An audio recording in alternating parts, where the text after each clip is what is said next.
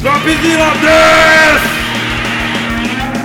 Yo, Tademasu, salve galera, beleza? Aqui é o Léo do Nada Shuttle e, bem, vocês estão ligados que eh, eu tava querendo fazer um novo é, episódio aí nessa saga bolsonarista em relação a mudanças climáticas e tal, mas, mas Brasil me força a trabalhar. Então, hoje a gente tá aqui para falar do que aconteceu aí nas últimas semanas, sobre o pessoal tocando terror lá no centro de Brasília, não é mesmo? E para isso a gente tá aqui com os nossos especialistas Bruno Escobino e Pino, Vitor Pino. É, sejam bem-vindos. E aí, Bruno, como que você tá? Opa, Léo, prazer participar aqui com você de novo. Segundo NASA Shuttle, espero que tenha mais uns 20 aí pra me chamar. Ou não, né? Vocês estão me chamando não tem problema no país. Não, não, espero que esse seja o último em um bom tempo. Que a gente tenha uma folga aí legal. É, Mas aí, em geral, tô bem, tô bem, tô, tô bacana. E você, tá bem? Tranquilo, cara. É um pouco apreensivo, mas tranquilo. E você, é, Pino, então. como que anda? Ah, é, eu só queria começar com né, aquele eu avisei, porque na minha última participação aqui é, você me perguntou se eu achei que ia ter algo similar ao que aconteceu nos Estados Unidos. Eu falei, bom, não descarte a possibilidade. Aqui estamos nós. Aqui estamos nós, exatamente. Nossa, o cara começou o programa com uma cobrada, hein? Chegou e falou, eu avisei. Não, eu tá avisei. Bom, tá é que se eu tivesse jogado, se eu tivesse jogado isso no bingo, eu tava feito. Zordal, se você puder colocar aí é, a reprise do episódio passado pro pessoal ouvir o Pina. É o medo de que quando chegar posse do Lula, a gente vá ter um Capitólio aqui também, que vai ter. Gente invadindo as Louco de verde e amarelo querendo é, entrar pelos bueiros do Planalto. É, por acaso foi você também que apostou que o Soares morderia alguém de novo em jogo oficial de Copa ou não? Nossa, é, se eu tivesse. Se eu ganhasse uma moeda para cada vez Gana perdesse um pênalti contra o Uruguai numa Copa do Mundo, eu teria duas moedas. que não é muito, mas é engraçado que aconteceu mais de uma vez. Maravilhoso, maravilhoso. Bem, e só para registrar aqui, né, dando como sempre eu falo um pouquinho sobre o que cada um fala, mas não entrei muito detalhe porque vocês já conhecem os dois, né? Mas o Bruno, ele é analista de política brasileira, internacionalista, e o Pino, ele é cientista social e pesquisador político, né? Então temos aqui uma mesa de humanas de dois especialistas em bolsonarismo forçadamente, né? É, é... especialista em bolsonarismo é, é, um pouco forçado, mas é que meio que é, é hoje é obrigatório entender o que, está acontecendo. Então, é. Tem que um pouco, né? Tá, então vamos, vamos trocar uma ideia sobre o que aconteceu aí nessa semana. Bem, bora pro episódio.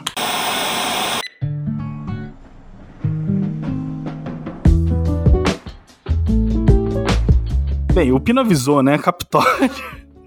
Mas que, que vocês, como, como foi aí as últimas semanas de vocês que trabalham na área? E foi meio treta, esse, todo, esse rolo que tá tendo agora, porque a política tá virando de cabeça pra baixo, né? Tá tendo intervenção federal, o cara é quatro, né? É, então, isso é bem complicado. Honestamente, não chegou a me afetar tanto, porque bateu em quem foi professor meu. Isso que é, curioso. Eu tô vendo direto na TV, pessoal que me deu aula na faculdade, lá falando um monte de coisa que falaram para mim há, sei lá, seis anos atrás, quando eu tava no primeiro ano Uhum. Então, então é, é, curioso ver isso que, que talvez as pessoas tivessem devessem ter tido mais aulas de humanas ao longo de sua formação. Talvez o pessoal pararia para perceber melhor esse tipo de coisa. Mas, assim, ouvindo pela rua de, ai, você não tinha como saber, de, ai, essa é só sua opinião, isso não quer dizer que o que você disse antes estava certo, e você tá doído. Tirando as teorias da conspiração que estão, nossa, essas estão vindo a galope. Uhum. É, as que eu tô captando aqui no meu, no meu radar, nos meus contatos, estão cada vez mais bizarras, assim pessoal é. não tá na negação, né? É, é só a fase do luto, né? Agora passaram pra raiva. É, é tá, tá confuso, tá confuso. Tá confuso, tá confuso. E aí, Pino, como que andou suas últimas semanas? Cara, foi complicado. Porque faz. Oficial, é, uma semana agora, né? Já... Faz uma semana agora na, na hora dessa gravação. Então Estamos gravando tamo... no dia 15 de janeiro. A gente. É aquela coisa, né? Eu tava todo alegre, feliz, contente semana passada, foi semana do meu aniversário, aí eu tava tô em casa com a minha família, não sei o que. Eu ligo a TV, eu vejo, ah, assim, atos em Brasília. I impressionante, isso vai dar em alguma coisa. deu. Vou falar que foi a minha semana de. Acabou minhas férias agora. E, enfim, e eu tô começando, né, o ano de trabalho de 2023 com. É aquela coisa, tem que separar o joio do, do grão, porque, meu Deus do céu, eu tô em- ainda naquela vida difícil que é tá em 200 grupo de Telegram com bolsonarista. Uhum. E, cara, eu vi de tudo. Eu vi de gente falando que, ah, sim, foram os petistas infiltrados. Eu Ah, vi gente falando que foi. Cara, ontem falaram que foi tudo culpa da Carla Zambelli. Quê? É, falando que era tudo culpa da Carla Zambelli. ontem. Esse eu não tava ligado. Não, essa pelo menos faz um mínimo mais de sentido do que de infiltrado, né? Porque. Pessoas próximas ao ex-presidente Bolsonaro é, relataram que ele atribui todos os maus da vida dele recentemente à Carla Zambelli e aquele incidente em que ela tipo, sacou uma arma Uhum. na- é, é, um pouco antes das eleições. Uhum, uhum. E Todo aí, então, tá é, agora a Carla Zambelli virou é, uma anti-bolsonarista ferrenha Quê? em alguns grupos do Telegram, e eu tô achando isso hilário. Ué? É, não. É, o pessoal tá, tá. Foi criada a necessidade de justificar o que aconteceu, porque esses são os mesmos grupos em que tem pessoas que estão perguntando. hum, É, que estão pergun que estavam perguntando há uma semana atrás: é, meu pai foi pra Brasília e eu não consigo falar com ele. Uhum. Certo. Tá meio complicado, porque eu tô vendo gente que eu conheço de área legal e não sei o quê. E com quem eu já perguntei, falaram que basicamente as pessoas que foram presas nos atos, eles foram levados pra é, aquele galpão e não sei o que. Estavam me contando de uma coisa que eu achei sensacional, que era tava é, acontecendo feirão de advogado na porta da delegacia. Como assim, tipo, é, foram no escritório de advogado lá, montaram uma mesinha. Não um, vários. Foram vários advogados de vários, de vários escritórios diferentes. E basicamente eles estavam. é- Era coisa tipo, ah, sua defesa por mil reais. Nossa. Real virou feirão. Esse foi o nível de caos que tava tendo no. Eu acho que a expressão de advogado de porta de cadeia nunca foi tão explícita quanto essa, né? Não, foi, Exato. é, Dessa vez foi. essa vez, os caras, tipo, real, é, tem foto disso, os caras, tipo. Não que os advogados de porta de cadeia pudessem fazer qualquer coisa a respeito, mas. Todo dia, todo dia sai de casa um malandro e um otário, né?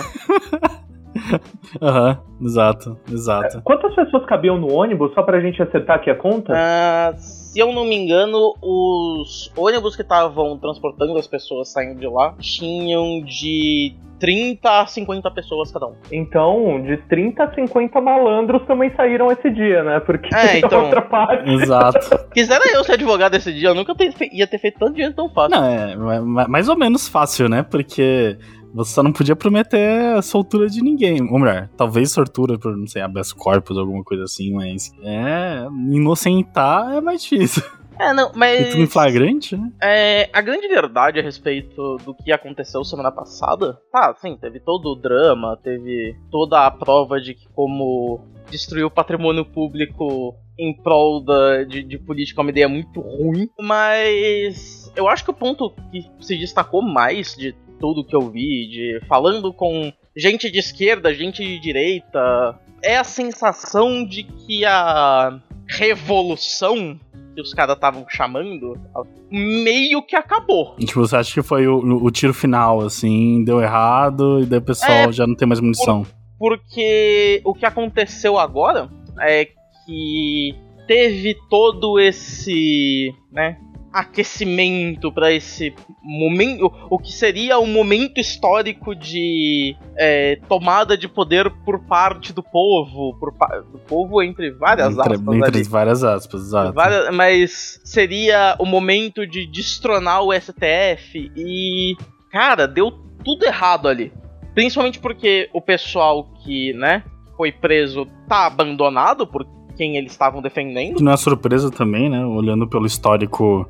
pelo histórico, mas. E isso significa que não só é, acabou, quebrou a ilusão de proximidade entre esse público e quem eles estavam defendendo, Uhum. a situação só ficou pior pra eles, porque agora que teve isso tudo, é, eles começaram a ser tratados como vândalos. Bem, e pior do que vândalos, né? A gente É. não pode falar essa palavra por motivos de algoritmo, a gente pode chamar eles de vândalos. É, o, o, o Vândalo Plus, assim. A gente não Vândalo pode. Plus. É, é. Começa com. Começa com T e rima com malabarista. Então. É trapezista, né? É, então, São obviamente, os trapezistas. São exato. trapezistas. Teve todo aquele momento em que, tipo. Isso é uma coisa que ficou bem, bem icônica no. Na gravação, que são as pessoas é, dentro dos palácios e elas não sabiam o que fazer quando entrou o exército lá e começou a prender eles. Eles estavam em choque. Uhum, Porque eles viram, eh, eles veem o exército entrando, eles comemoram uhum. e depois eles se desesperam, Exato, exato. né? E aí tem a parte mais importante disso tudo é que é a primeira vez em muito tempo que um evento popular, por assim dizer, ele tá levando a queda de pessoas em posições de poder. A gente pensa que o secretário, o secretário de Segurança do Distrito Federal, o Torres, né?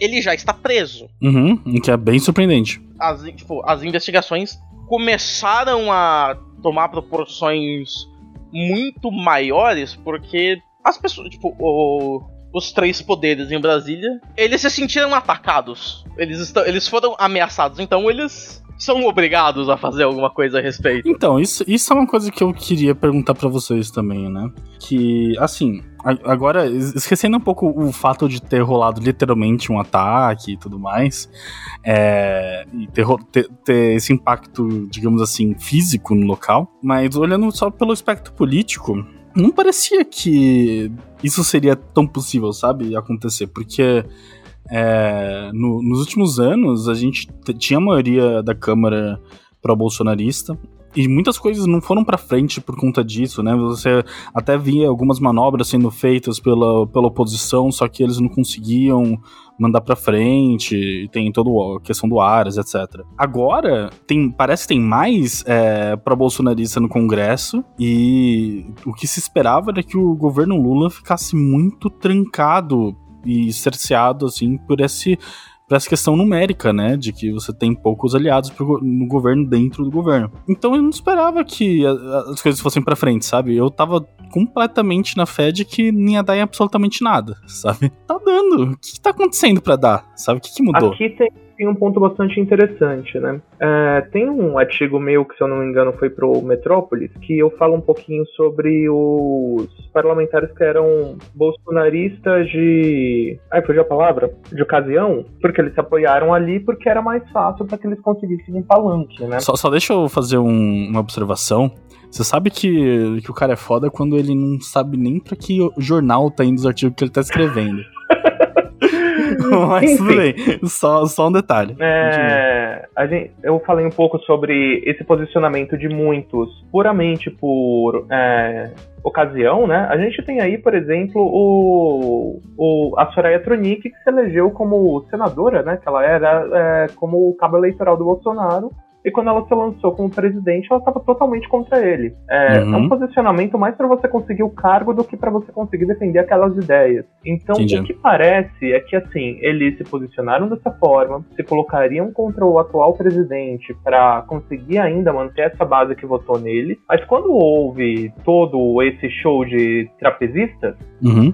Eu achei incrível a palavra, acho que a gente pode usar, inclusive. O circo dos trapezistas. Exato, o circo dos trapezistas, eles viram, pô, ficar aqui se pá vai pegar mal, hein? Porque tem muita galera que não é movida pelo sentimento é, bolsonarista em si, é muito mais pelo antipetismo. Então, se o cara Aham. continuasse apoiando, depois dessa treta toda, ia ficar meio mal, ele possivelmente ia perder base, ia ter um desgaste político muito maior do que ele simplesmente virar e falar. Não, peraí, galera, passamos os limites, vamos dar uma olhada aqui o que que houve. Esse pessoal é radical, eu não sou assim, vamos com calma, vamos tentar entender. E tem outra coisa, né? A gente pode pensar muito que político é burro, é idiota, porque os caras têm umas decisões imbecis, mas os caras não são. E assim, eles conseguiram pelo menos o mínimo de votos para ser eleitos. O mínimo de inteligência o cara tem que ter. O Lula, ele, historicamente, e já vem demonstrando isso, ele é muito bom em ser político. Em dar coisas aqui para depois cobrar ali. A gente vê isso com bom, 37 ministérios aí sendo nomeados, né? É, inclusive dando um deles para Simone Tebet, que disse que jamais apoiaria esse governo. Então é muito do, ó, vamos tentar pegar pelas bordas, que quem sabe depois a gente consegue algum agrado. A gente chega lá e fala, ó, lembra que a gente ajudou ali atrás? Será que hoje eu consigo ajudar com outra coisa e depois você me ajuda com uma outra?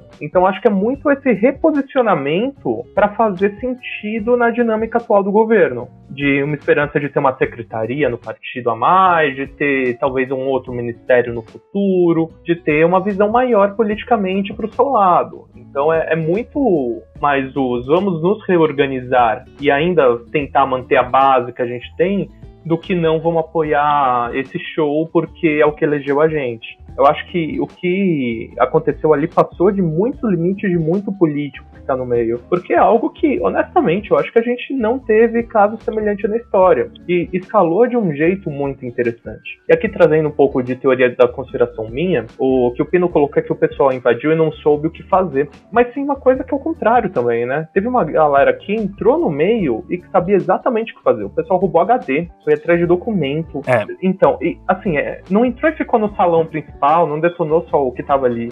Eles foram vasculhando o prédio, né? Coisa de quase como se conhecessem a planta, soubessem onde ir e o que pegar. Então, talvez no meio tivesse gente com algumas intenções específicas, né? E aí é isso dá a entender muito que foi algo mandado ou algo combinado, algo para se aproveitar da situação. É claro que a grande Uhum. massa ali se irritou, é, pegou todo o ódio que tinha de tudo que é coisa possível. Sei lá, o cara foi corno, o Brasil perdeu a Copa porque pô, a gente não segurou quatro minutos, é, porque o pneu furou, pegou todo aquele ódio e descontou no, no palácio. Mas Uhum. teve gente que tava lá que tava lá se aproveitando desse ódio das pessoas para tentar tomar alguma ação. E são, os- são é, os bolsonaristas infiltrados, né? Exato, exatamente.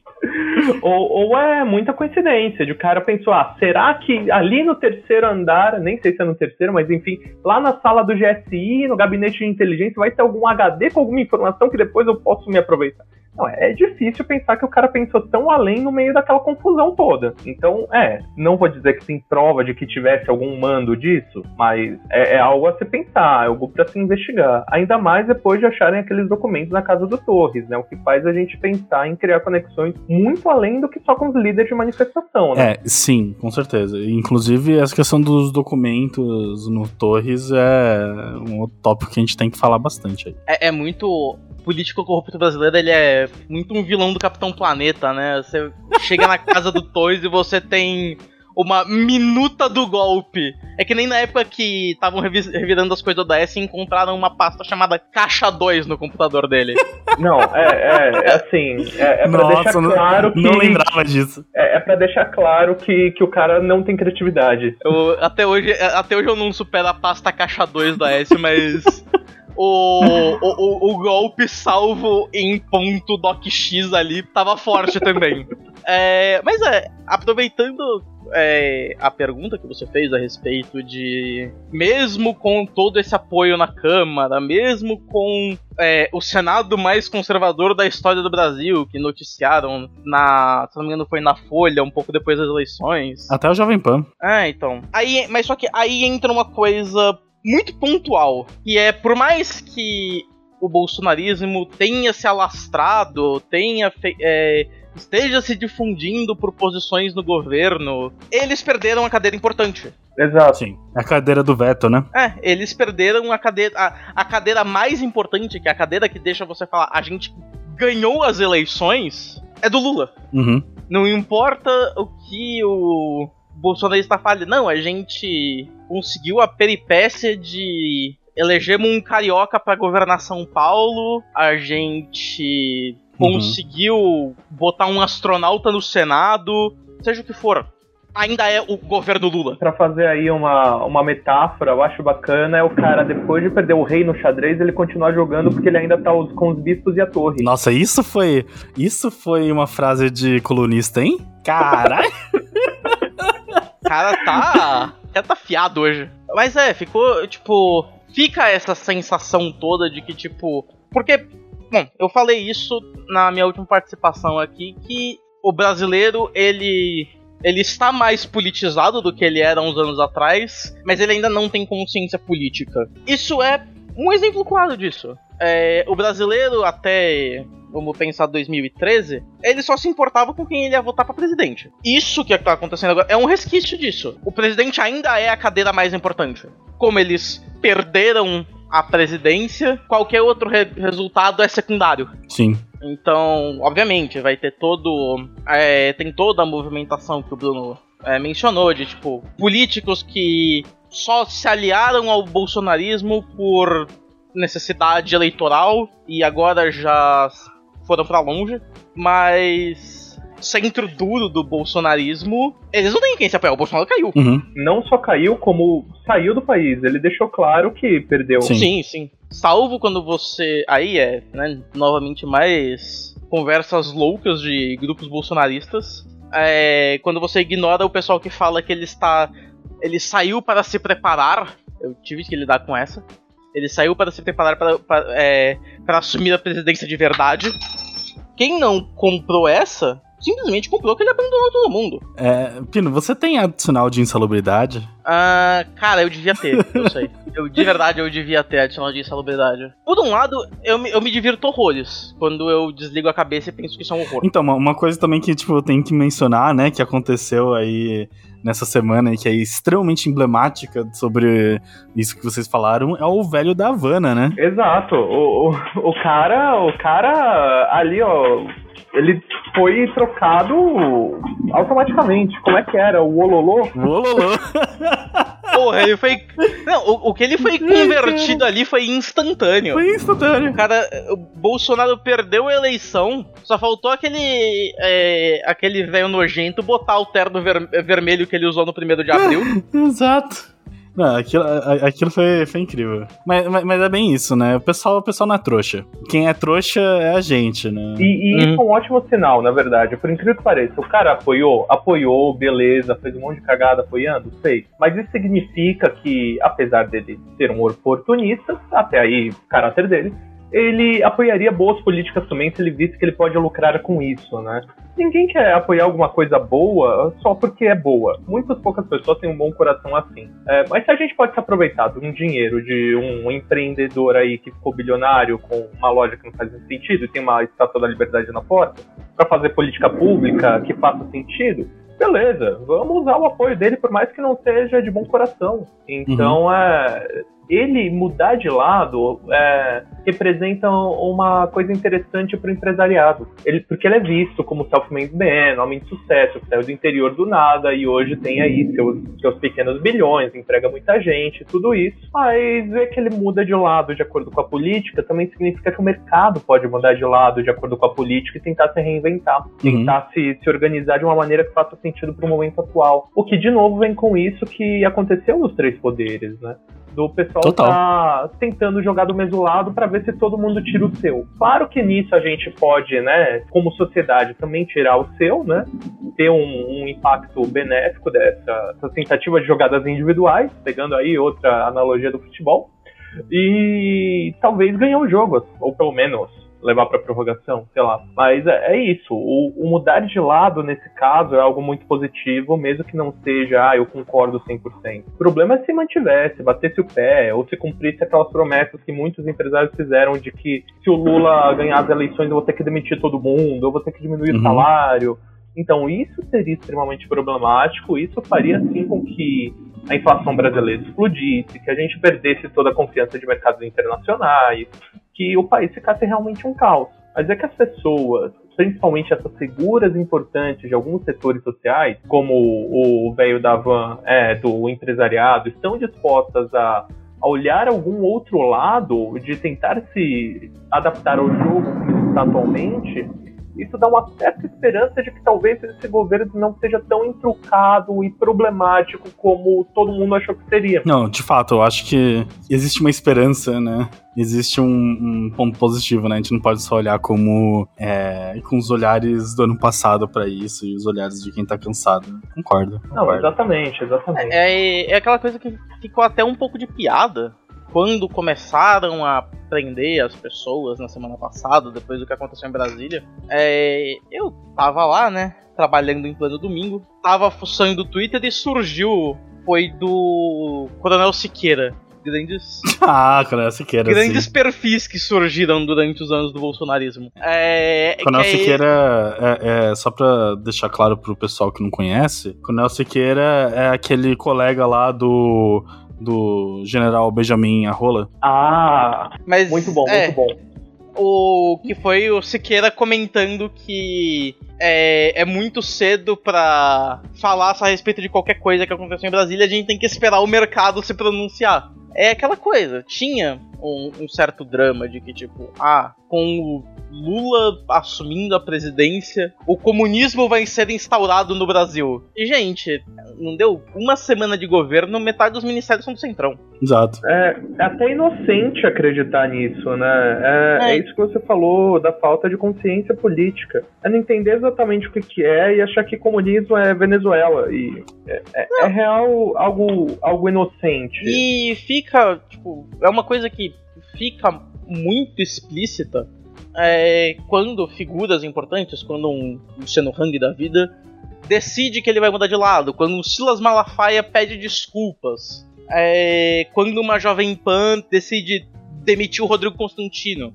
O bolsonarista, quando ele vai ver a lista de, minis- de ministros e ministérios do Lula, ele vai ver que o Haddad tá lá, vai xingar o Haddad e vai assumir que todo o resto é comunista. Mas quando você tem pessoas de influência dentro da esfera bolsonarista reconhecendo coisas que precisam ser feitas no governo Lula, isso difunde para o bolsonarista qual é a realidade de verdade. Então, aqui eu já acho que não. Porque, por exemplo, você comentou aí do movimento de colocar Zambelli como anti-bolsonarista do.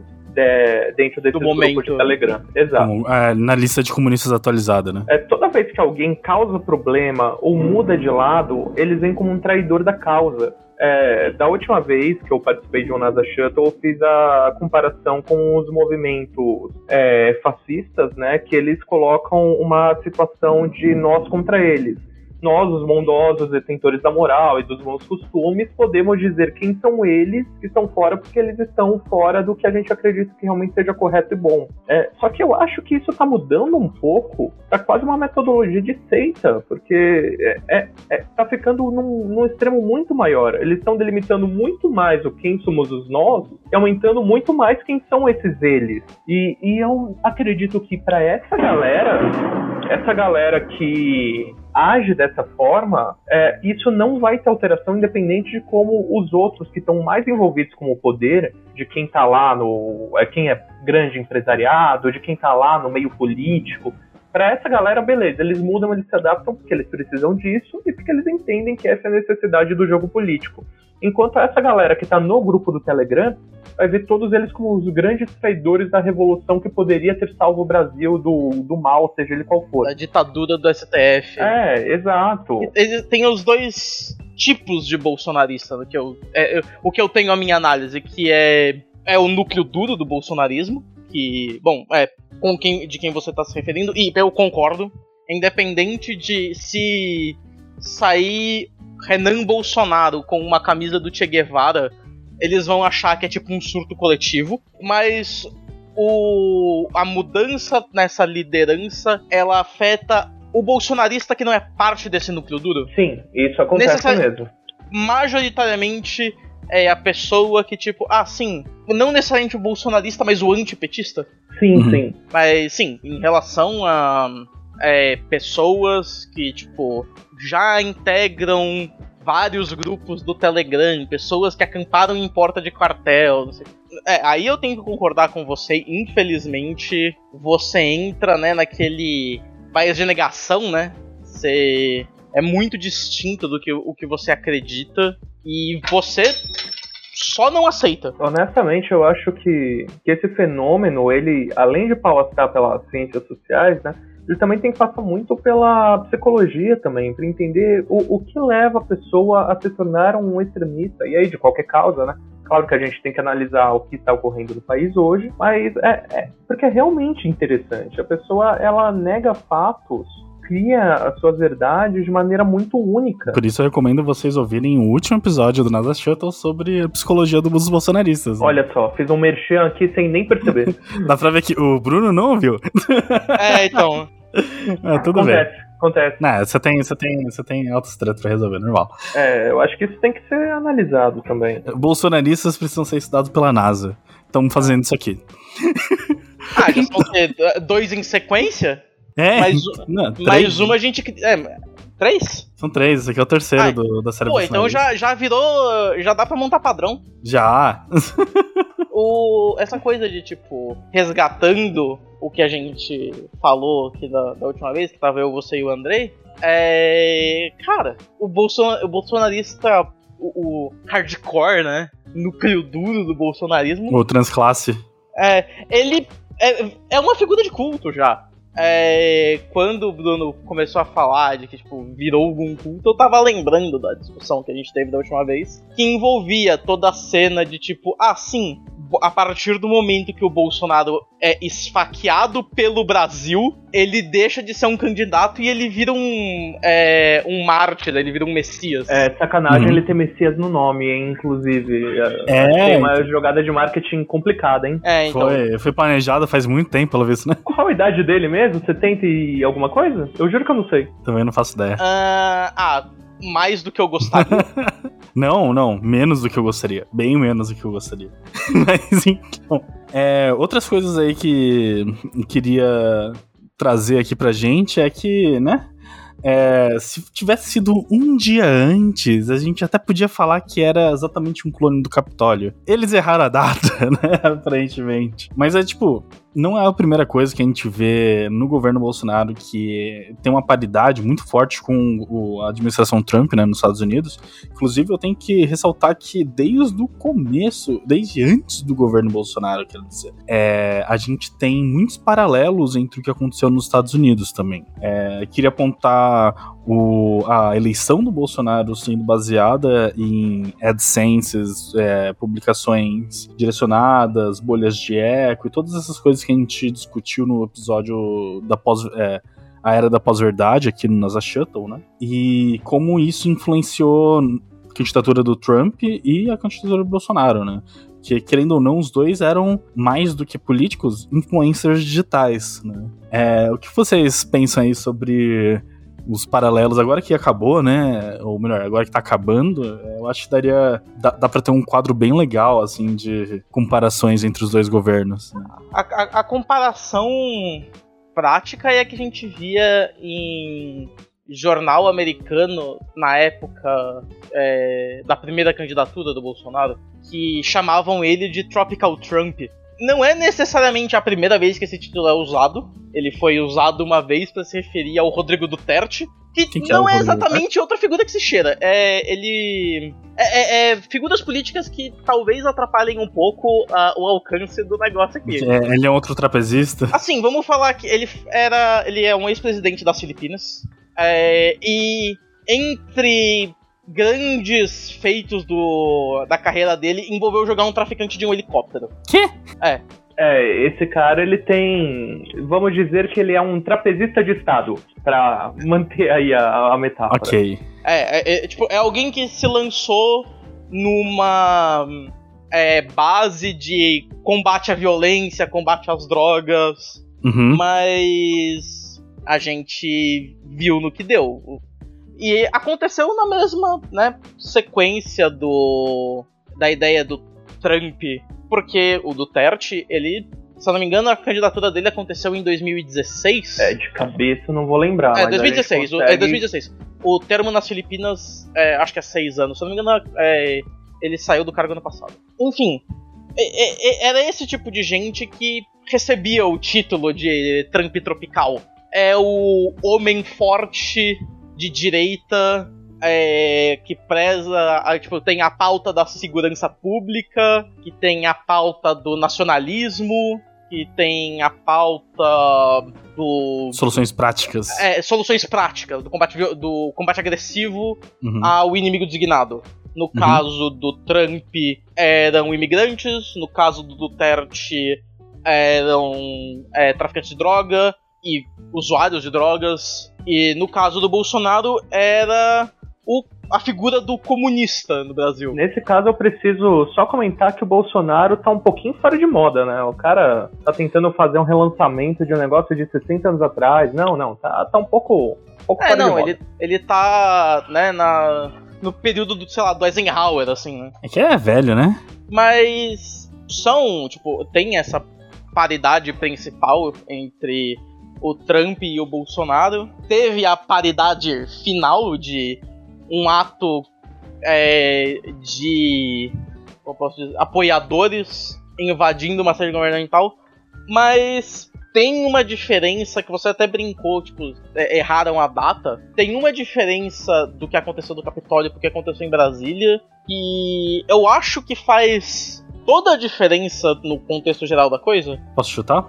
Manda ver. Uma morte. Não. Não? O pessoal que invadiu foi atrás de Brasília, eles fizeram isso depois da posse do Lula. É, eu diria que tem outro hum. detalhe que é super importante também, que aí a gente já coloca. É, tipo, o. Mas. Bom, são dois que eu acho, que é o fato de ter sido depois da posse e um que eu acho inusitado, que é quando invadiram o Capitólio.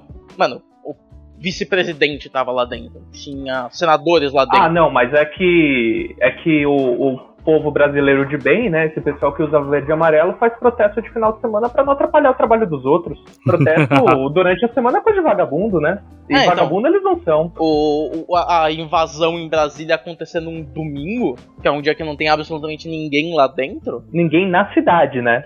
É, então. é, na cidade, exato. Tudo bem que assim, tinha, tinha uma galerinha lá dentro, mas Uhum. Anyway, Mas o, só, ponto que eu ia colocar de principal uhum. diferença, e esse é um que a gente tem que ver bastante, é porque o, o, o, de Brasília, entre aspas, tá? Porque as investigações vão dizer ou não, foi de maneira espontânea e orgânica. Enquanto o dos Estados Unidos, o Trump ele estava lá incentivando. Literalmente, a figura do líder estava lá dizendo vão e façam o que deve ser feito. Enquanto aqui o líder desse povo estava nos Estados Unidos, curiosamente. Talvez o ponto, a semelhança é os dois estavam nos Estados Unidos quando houve o ataque. é verdade. Eu não sei se é uma semelhança ou se é uma, uma diferença aí, mas é, é interessante a gente analisar isso, porque os dois governos, e aí fugindo um pouco para a gente voltar em seguida, eles tiveram paralelismos ao longo de todo o processo, né? Tanto na escolha da figura, tanto na escolha do tipo de política e o tipo de discurso, é, muito porque é, eu honestamente acho que o governo Bolsonaro via que isso funcionava nos Estados Unidos e tentava uhum. fazer uma forma de cópia, uma forma de. O nosso eleitorado é parecido com o dele. É, é, uma, é um tipo de, de pessoa, né? Se a gente criar um perfil psicológico de renda, é, social e tudo isso acaba ficando parecido por mais diferentes que sejam as realidades. É, vamos lembrar que rolou anos e anos e anos e anos de imperialismo americano cultural aqui no Brasil, né? Então. Exato, exatamente. Então é observar isso, eu acho que é muito do ponto de vamos observar o que eles estão fazendo e vamos replicar esse tipo de informação, de política, de discurso, o que for aqui e vamos ver o que, que acontece fez com que ele ganhasse muito apoio. Isso, isso quer dizer que o Carlucci não é, não é um gênio do mal, ele é só um cara que sabe copiar o trabalho dos outros na escola. Exato, exato. É o copia, mas não faz igual. Uhum. Inclusive, o, eu não lembro se foi o, o Carluxo que teve também reuniões com o cara da Cambridge Analytica. Foi, foi o Carluxo. Então, é muito. Ele deve ter pego aí de, ó, pega toda essa base que eu montei aqui com a minha inteligência estatística e leva lá para o seu país, porque o caso é parecido, vai dar mais ou menos parecido. Então, muito provavelmente a, as implicações desse tipo de discurso, desse tipo de maneira de lidar com a política, causou o que, o que houve em Brasília, né? Porque houve lá, lá tudo bem foi mandado, mas aqui foi muito semelhante à construção, né? Então, talvez o final dessa receita de bolo seja sempre o mesmo, ou pelo menos muito semelhante. Ah, ah, quando você chega no momentos finais, o que aconteceu nos Estados Unidos foi uma tentativa de impedir uma transferência de poder. O que aconteceu aqui foi uma tentativa de reverter uma transferência de poder. Uhum. Então, quando você coloca os atos frente a frente, a falta de uma figura de liderança extremamente pontual, no caso do Capitólio, cara, tinha o Trump ligando para Deus e o mundo durante as coisas, enquanto aqui o Bolsonaro ficou quieto. Ele não tava nem no país, ele foi se pronunciar a respeito do que aconteceu, cara, só dois, três dias depois. E, e isso deve rolar, deve ter rolado muito por conta do porque o Capitólio deu errado, né? É, tipo, para ele, ele tava copiando. Ele não é burro, né? Ele não vai, ele vai só copiar o que dá certo. É, mas talvez eles tenham tentado, né, alegadamente aí. Supostamente eles podem ter tentado aí um, um Capitólio 2.0, na verdade, né? Porque olhando pelos documentos que foram achados recentemente, teria sido diferente, né? Porque realmente o, a mobilização e a, o caminho escolhido para causar um impacto foi outro, né? Porque o, o, Trump. É que eu também não manjo muito do Trump, mas eu acho que ele, ele não tava tentando instaurar uma ditadura lá ou coisa assim. Não, tipo, realmente um golpe de Estado. Era uma invalidação de eleição, né? Invalidação de eleição. O objetivo do Trump era impedir a transferência de poder. Ele gritando no Twitter Stop the Count, uhum. quando ele começou a perder estados tradicionalmente republicanos, que foi o caso Georgia, Carolina do Sul, quando tava a, a, o final da votação da, da votação, o final da contagem de votos em Nebraska, que tipo eram situações que começaram a favor dele ao longo do processo de contagem de votos nos Estados Unidos, que é uma novela à parte. É uma novela muito grande à parte. Enfim, ao longo desse processo, ele percebeu que ele ia perder de uma forma que ele não conseguia contestar. É diferente de no Brasil, que a, a, a votação termina às 5, às 6 começa a contagem de votos, às 7 você já consegue ter uma ideia de quem vai ganhar, e às 8 você já tá vendendo pedaço do governo centrão. Uhum. Às 9 você tem o primeiro pedido de impeachment. Exato. Como os sistemas eleitorais, assim, universos de diferença em relação ao quão dinâmico eles são, isso gera um sentido diferente. Quando você pensa na população americana, eles tiveram uma semana, acho que foram nove dias até concluir a apuração das eleições. Eles tiveram mais de uma semana pra, né, cozinhar o sentimento. Enquanto no Brasil foi tipo, cara, eu lembro que eu, bom, eu voto ali pro ali perto do Parque Buenos Aires, perto da Paulista.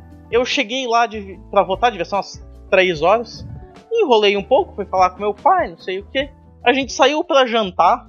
Do tempo de eu terminar de votar e encontrar o meu pai para ir ao jantar, passaram 4 horas. Enquanto a gente tava jantando, tinha gente gritando na rua, cantando a música do Lula, a gente tá passando carro com bandeira, porque a eleição já tinha acabado. Uhum. é tipo, mal deu pra anotar a placa, né? Não tem tempo, não teve tempo pro bolsonarista duro processar que ele tava perdendo. Uhum. Porque, bom, quando o Lula virou a contagem de votos, porque a contagem de votos do Brasil ela começa por lugares tradicionalmente mais de mais de direita, começa pelo sul, é, começa pelo sul e depois vai pro norte. No, quando, logo que abriram as urnas, o Bolsonaro tinha 75% de, dos votos contados. Mas se você pegar o gráfico da distribuição de votos, você vê que ele muito rapidamente ele afunila. Uhum. E aí chegou um momento em que o Lula virou, que o pessoal começou a comemorar na rua, teve fogos e não sei o que. Mas pro bolsonarista raiz, foram três horas de desespero enquanto ele via o, a porcentagem do Bolsonaro despencando a cada update que tinha, ele perdia mais 0.2, 0.3, 1.2%, que foi quando é, começaram a ver as, as urnas em Pernambuco. Cara, pro cara se desesperar, é instantâneo. Não tem o tempo da maturação, né? Do, do que vamos fazer. É, não, não dá. É diferente de uma eleição nos Estados Unidos em que não é. Não é por maioria, é o colégio eleitoral. Então, tipo, os caras passam uma semana, tipo, ah, ok, a gente ganhou aqui a gente ganhou lá. Quem chegar primeiro em 217 ganha a presidência. E aí o pessoal tem uma semana para ficar traçando quais são os estados que é, iam chegar nesse número primeiro, quais estados você não pode perder. Você tem uma semana para, sei lá, peço as pessoas de Vamos pensar. Você tem uma semana pro pessoal, é, pros republicanos olharem pra Califórnia e xingarem a Califórnia. Uhum. Em uma semana você consegue juntar aí 4 mil pessoas e botar na frente de um Capitólio, né? É, então, nesse meio tempo, tipo, como existe muito tempo de maturação do, da derrota das eleições, é muito mais fácil para alguém que perdeu, seja um presidente, seja um senador, angariar esse, esse, sentimento. Uhum. E conseguir articular uma reação, né? Cara, aqui no Brasil é tipo, um dia você descobre que você perde a eleição e aí começa um contador. Você tem dois meses tipo, pra faixa ser passada. Então é, parabéns, você tem dois meses pra se virar. É, E- só pra saber pra você lá o que você é bom de conta. Dois meses dá quantas 72 horas? Dois meses, dois meses são 60, dá 10, 72 horas. É, então, não, não, não, só pra, só pra entender o negócio É, que eu vi Dá ali. 10 não, desculpa, dá 20. Se fosse uma eleição mais ampla, por assim dizer, não fosse uma eleição tão acirrada quanto essa, que teve uma vitória no final de 0.3, o candidato ele já chega na fase de contagem de votos sabendo, porra, provavelmente perdi. Já deixa eu começar meu esquema aqui. Uhum. Ele já faz isso desde o primeiro turno. É, e na verdade ele tava fazendo isso desde a eleição dele, né? Ah, então. É, esse tipo de, de preparação foi toda a tentativa dele de invalidar o sistema eleitoral que a gente possui Sim, atualmente. De tentar fazer esforço pro voto impresso, por Sim, falar que na sim. primeira eleição ganhou no primeiro turno, tudo isso. Tem, todo, tem toda essa coisa. Mas é que aí foi o Bolsonaro dando um tiro no próprio pé. Que aí ele fez isso tanto que é tipo, cara, você tá falando de voto impresso de novo? Chegou uma hora que, tipo, já quem ia ser impactado pela história do voto impresso já foi impactado. Ele Uhum. podia falar o que ele quisesse, que tipo. Que encontraram 9 mil votos pro Lula dentro de uma caixa. Maluco, você já. Você já discursou isso antes. Pra nada. Você tinha. Ele tinha. Do momento que ele descobriu que ele perdeu a eleição até a posse do Lula pra pensar em algo novo. E a solução que ele deu foi embora. Tipo, ele catou os paninhos de bunda dele e fugiu. É, é isso. Ele, os roteiristas do Porta dos Fundos, ele foi peidão. Foi peidão, peidão. vai ser peidão. Você é peidão. Exato. Não, e, e tem uma Isso coisa aí. que é muito interessante, né? Que ele não se demonstrou contra os atos. Se ele fosse realmente contra, ele teria dito durante o que estava acontecendo. Viria em live no Twitter, é, faria o escarcel para tentar ser ouvido, né? Porque, né, ele fez isso para outras coisas. Ele vinha ao Twitter dar sua palavra como canal oficial de comunicação por qualquer coisinha. E, bom, ele não fez nada enquanto estava acontecendo, e como o Pino falou, ele foi falar muito tempo depois, se pronunciar. E, e ele ainda se pronunciou ainda com um ataque, né? Ele falou, pô, manifestação legal, bacana, mas não faça como a esquerda faz, não quebra as coisas. É, então é, é, é quase como, não estou dizendo que ele tem algum envolvimento com isso, nada demonstra isso até o momento, mas é quase como se ele estivesse falando, e se pá, dá bom? Vamos ver, vamos assistir? E, e, e, e aí, o que, que será que acontece? É, não é uma tentativa de, de impedir o ataque para tentar se beneficiar dele, mas é muito algo do. Vai que, né? É, vai que, é o famoso vai que. Vamos ver como isso se desenrola. É, ele já tinha perdido mesmo, né? Exato. Uhum. Então é, é o famoso. Vamos testar? Vamos, vamos ver até onde vai isso? Que quem sabe, quem sabe dá bom pra Qual mim. que era a pior coisa que podia acontecer? Ele ser extraditado e preso? É, então. Claro que se for comprovado que ele tem algum vínculo realmente, aí ele tem que responder a isso. Mas se for só eu assistir, aí ele não tem muito o que fazer mesmo. É tipo, Uhum. tá, ele não é mais presidente. Ele podia vir e falar, não, não quero, gente. Mas aí seria um civil dizendo isso. Ele não consegue controlar tantas pessoas como civil, por mais que a gente saiba que a palavra dele tem certa importância. Mas ainda assim, é, é um impacto é outro, né? Então, é, se- ele não tiver envolvimento nenhum, não tiver nada a responder, ele ficou assistindo pra ver, porque vai que dava bom, né? Algo do gênero, sei lá. É, que acaba gerando. É, é a situação de tipo. Que falavam. Que, né? Os próprios Bolsonaros falavam a respeito do Lula, né? Que é. Todo mundo ao redor dele é criminoso, menos ele. Uhum. Eu, de verdade, eu tô aguardando muito pra ver o que, que o Torres vai falar. Também. Porque. O governador do Distrito Federal, o Ibanez Rocha, que é o cara que parece o Boss Baby crescido. Uhum. Parece o pinguim, parece muito o pinguim do último Parece. filme do Batman. Não, pra, pra mim ele é o, pra mim ele é o Boss Baby. Mas. O cara, ele já. Tipo, ele foi afastado do cargo por 90 dias pra acontecer uma investigação. Esse cara sabe que, independente do resultado dessa investigação, ele foi dado de boi de piranha. Se ele tem alguma coisa a ver, que é, ou se o que ele, o depoimento que ele deu de que ele foi sabotado é, for verdade, independente do que aconteça, ele sabe que a carreira política dele acabou. Esse cara, ele já tem plena noção de que, tipo, independente do que acontecer, ele nunca mais vai se eleger. Então, o que já começou a acontecer, ele percebeu, ok, vocês vão me abandonar aqui, começou a falar nome. Uns então... nomes que não surgi... alguns parecem ter surgido de qualquer lugar, mas é o cara tentando fazer parecer que ele é uma vítima dessa confusão toda também. Então, né? Então, mas é, é, é assim, tipo, até agora ele não morreu, né? É, não, ele é, ainda não aconteceu. Tipo, a minha preocupação maior não é nem com o. É, com o Rocha, a minha preocupação maior é que eles deem um sumiço no. no exato, corpo. exato. O que, eu, o que eu imagino que vai acontecer, né? É, tipo, vai estar no Eu Avisei no próximo episódio, infelizmente. Tomara que não. É, não. Ou, é. ou, talvez não, talvez é, não dizendo que não fariam isso, né? Porque nunca se sabe. Mas caso façam, ou façam com apresentadores de podcast, eu não tenho nada a ver com isso. Eu apenas vejo muito filme policial e imagino coisas. Não estou supondo nada de ninguém, para deixar bem claro. É, não, eu não tô falando de absolutamente ninguém. Tipo, a gente tá falando dos culpados do crime. Nossa, nem sei quem são os culpados do crime. Que crime? É, é crime, as ideias. Então, o, o, o, o que eu ia dizer é que o que acontece muito nesse tipo de série policial também ao famoso some comigo que eu tenho tal pessoa com tudo aqui espalhado. Então, ah, sim. É ó, o... se, se, eu não mandar uma mensagem a cada 24 horas, isso aqui tudo vai pro Twitter, isso aqui tudo vai para, sei lá, um nome de algum jornalista importante que talvez apresente um jornal de escala nacional em uma é, emissora de televisão que o símbolo seja algo esférico e redondo, não sei. Então, é, sempre dá para pensar esse tipo de possibilidade, mas é, aí eu acho que a gente já começa a partir do para um ponto um pouco até mais conspiratório, né? Que aí a gente tem que realmente deixar a polícia investigar e dizer, ver se vai sumir alguém ou não.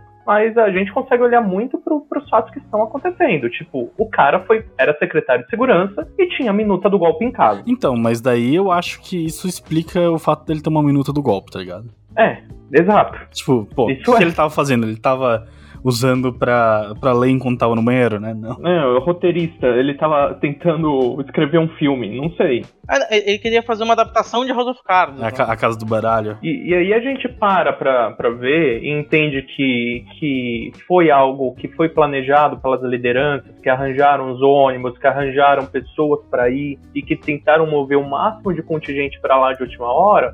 E aí a gente liga de novo com aquilo que eu comentei, que tiveram invasões em lugares que não tem por que você destruir só porque você destruir. E, cara, roubar HD, assim, beleza, placa de vídeo tá cara, o componente eletrônico também. Mas você vai no, no GSI fazer isso, não é mais fácil, sei lá, invadir uma loja de eletrônicos para fazer isso. Uhum. É, é, é, realmente como se tivesse pessoas ali no meio com intenções além daquela de protestar. É, e aquela coisa, se a, é, a pessoa com, que tá indo lá com algum é, propósito é a pessoa que sabe que tipo, ela vai entrar e sair. Exato. Você vai deixar a massa de manobra servir de massa de manobra. Exatamente, a que vai apanhar do exército, a que, a, que vai entender o que que. porque é necessário direitos humanos mesmo para o tratamento prisional.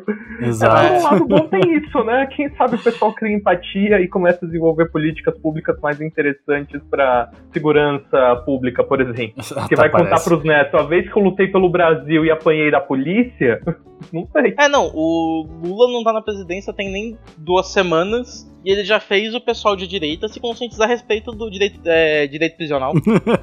então, Isso e, é e honestamente, a solução que foi dada foi pior que seja para quem sofreu por isso e estava só se manifestando, porque tem casos disso, é, foi muito leniente, né? A gente vê manifestação com professores, por exemplo, com alunos, e, meu, é muito pior. Acho que Sim. todo mundo aqui de São Paulo, que está ouvindo, e bom, os três que estão aqui no programação de São Paulo também, pelo que eu saiba, é, lembram de quando teve invasões em reitoria de universidade. É, não foi só em São Paulo, na verdade. Enfim, tiveram essas invasões pedindo melhor é, estrutura para faculdades públicas, é, maior respeito ao professor e tudo isso. O que foi feito foi transformar essas reitorias em locais de sítio. Eles cortaram a luz, cortaram a água e obrigaram a, a galera que estava lá a sair. Uhum. E, E assim, é bem mais complicado do que você simplesmente mandar entrar e tirar todo mundo. Beleza, tem gente que apanha, tem gente que se machuca, mas ainda assim, a gente pode ver outros protestos que tiveram, principalmente com professores, que a gente tem uma imagem boa disso na cabeça aqui em São Paulo. E bom, a polícia, a tropa de choque descendo o cacete, de gente sair realmente muito machucada. Então, o, o Lula, ele realmente, ele tomou uma decisão firme, mas foi uma decisão leve. Ele podia ter feito de maneiras muito mais chocantes e que fosse até mais fácil de identificar culpado, depois como essa mesmo de sitiar para todos os três poderes e quem quisesse sair ali do, do local de sítio se entregar, dando nome, CPF, se disponibilizar para responder todas as perguntas que quisessem ser feitas pelas autoridades locais. Então foi até que simples, né? Ah, mas é, eu, eu, sinto que o, o Lula, tipo, começou daí é, esse rolo, daí ele já aproveitou isso para fazer o rótulo de, de trapezismo, né? É, daí ele pegou aquele o, o, livrinho da presidência, assim, de como, como lidar com o trapezismo e ele foi seguindo, né? Ele foi fazendo check na, na lista. Inclusive teve até o passeio quando eles andaram lá pelos três poderes. Claramente aquilo tipo, deve estar escrito em algum lugar e ele foi seguindo a coisa, né? Sim, sim. É, mas aí falando um pouco, coisa que eu comentei antes do início da gravação, é colocar esse rótulo que infelizmente a gente não pode falar porque o Spotify vai acabar com o,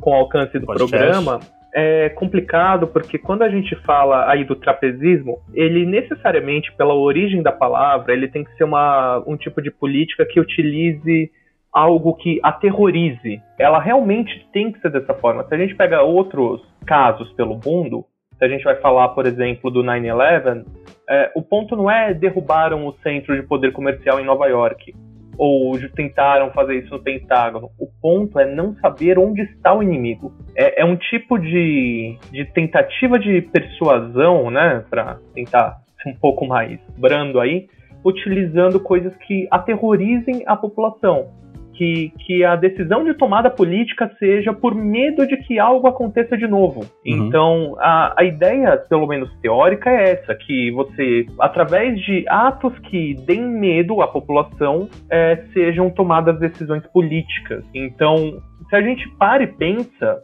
não teve uma organização tão grande para dizer que foi um ato trapezista. É, o, a tentativa da bomba no caminhão tanque é, na semana do Natal, isso foi se isso acontece e o cara não é pego, meu, imagina o caos que estaria o país.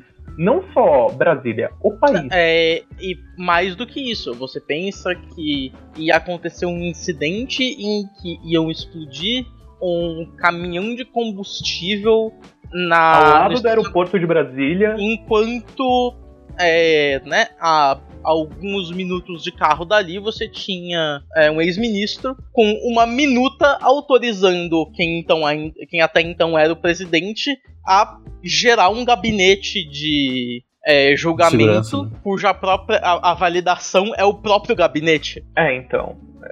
Isso, inclusive, se comprovado os vínculos, dá para chamar de trapezismo de Estado. É, mas então, o ponto é que o, os atos do domingo do dia 8, eles não foram é, realmente com essa intenção. É, e se uhum. foi, foi muito mal executado. E aí, parabéns aos envolvidos, que, pelo amor de Deus, foi ruim. Se a ideia foi foi tentar fazer um ato que prejudica o alcance dos programas postados no Spotify, vocês falharam, porque não conseguiu gerar medo de verdade na população. Não foi algo que você fala, meu Deus, o que vai ser do país agora? Eu temo pela minha segurança, eu temo pela segurança dos meus filhos indo para escola, o país ele tem ou que ceder ou tem que dar um jeito. Não, não foi isso. Foi realmente o que parece ali é que o pessoal foi se empolgando e a animosidade tomou conta quase que como uma briga de torcida. Não, não foi algo realmente estruturado e planejado de, ai, vamos quebrar tudo de modo que a única opção do presidente seja abdicar. Não foi isso. Não foi? Se foi, foi muito mal feita, porque o, o presidente ele teve outra opção super fácil, que foi assinar o decreto e mandar o exército descer o cacete nos caras. Ah, sim, então. Daí, daí, daí que vem a questão. Que, é, o que, que conta? Conta a intenção ou conta a prática? Porque a intenção então, é que foi essa, é, né? Eu Leo, não sei Leo, se a intenção foi só essa, mas a prática não foi. Isso que eu tô dizendo.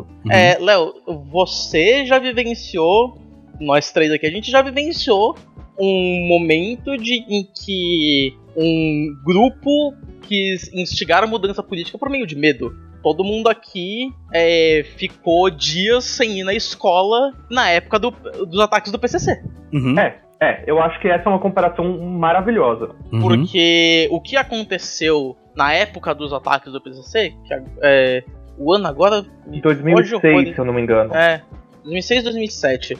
O que aconteceu naquela época era. Cara, a gente não saía de casa. Sim. Dava o. o- a força de medo, ela por meio de violência, por meio de ameaça, estipulou: ó, deu seis horas, ninguém na rua. Uhum. E eles, de certa forma, eles conseguiram o que eles queriam. Isso, com- quando você compara com o que aconteceu em Brasília, cara, se o pessoal em Brasília queria é, gerar uma mudança política por meio de um sentimento de medo, maluco, eles precisavam fazer um curso com os caras do PCC. Não, se, se era essa a intenção, os caras estavam ruins. Os caras estavam realmente mal. A impressão que eu tenho, e aí, de novo, trazendo teorias da conspiração, é que eles fizeram essa invasão esperando que chegasse apoio, principalmente das Forças Armadas, que eles tanto pediram. Então é meio de. Vamos fazer uma festa surpresa.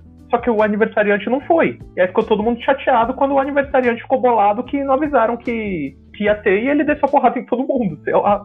É, é muito de. Eles esperavam um apoio maior, os ânimos eles foram se exaltando e esperavam Uhum. que quando o, o exército chegasse, eles iam virar e falar: beleza, agora que vocês se moveram, vocês ficaram aqui um mês à frente do quartel pedindo, agora que vocês começaram, a gente tá junto. Mas já que isso não rolou, é, rolou o que rolou. Todos foram apreendidos, foram detidos, eles vão ter que responder a julgamento, tudo isso. Mas assim, é, não dá pra dizer que foi é- essa ideia de vamos mudar o Brasil através do medo. Na real, é, é uma tentativa muito falha de uma revolução popular. E aí, de novo, popular com muitas aspas. É, o que é duro é ver como eles agiram.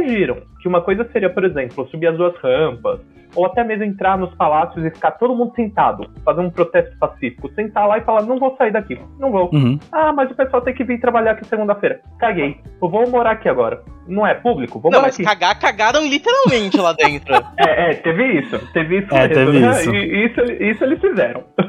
Isso eles Mas- fizeram. Mas então, o ponto é que eles agiram de maneira um tanto animalesca e saíram quebrando coisas. Que isso o pessoal chamou de trapezismo, né? Mas não é. É, é vandalismo plus, realmente. Não chega a, a ser algo mais do que isso. É que eles quebraram coisas que não é vidraça de banco. São coisas de patrimônio histórico pra gente que remete à nossa história. Por mais que assim, você pode ser contra a coroa, contra a monarquia, tudo isso. Isso fez parte da nossa história. E ter o acervo do que eles tinham, né? é, conta um pouco da gente também. Conta de onde vieram. Não, com certeza. E ali no Salão. Nobre, destruíram cadeiras que o Dom João VI trouxe pra cá. É, destruíram um relógio. Quer dizer, eu acho que esse eles roubaram. Não, destruíram. Destruíram o relógio. O relógio tá falando o relógio. O relógio Cuco lá, né? Isso, que, que o É. Dom João VI ganhou do rei francês da época. Ou antes É. disso, não lembro. Não, o rei francês da época era Napoleão, então não ganhou de Napoleão. Então, enfim, ele ganhou de alguém que foi presente, ele trouxe pra cá pro Brasil. E assim, é algo histórico. Aí, porque pertenceu à coroa, tudo isso, faz parte da nossa colonização. Mas aí também é algo histórico, porque remete à manufatura da época, você entende como era o processo produtivo. Tem valor inestimável histórico, porque você consegue analisar uma única peça por um milhão de análises diferentes. E além Hum. disso, tem o valor monetário, porque com certeza uma obra dessa, por seu valor cultural, custa milhões e milhões. Não, mas ter uma Uhum. faca num de cavalcante, gente. É, é, é É. olhar a cultura e falar, eu desprezo isso. E isso é uma coisa super interessante que alguns expoentes dessa filosofia bolsonarista têm, que é a negação à cultura não erudita. Eles Uhum. olham pra música clássica. Eu não quero citar Wagner como exemplo, mas é um ótimo exemplo, porque o, o próprio secretário de cultura botou pra tocar naquele vídeo que fez com que ele perdesse Aham. emprego.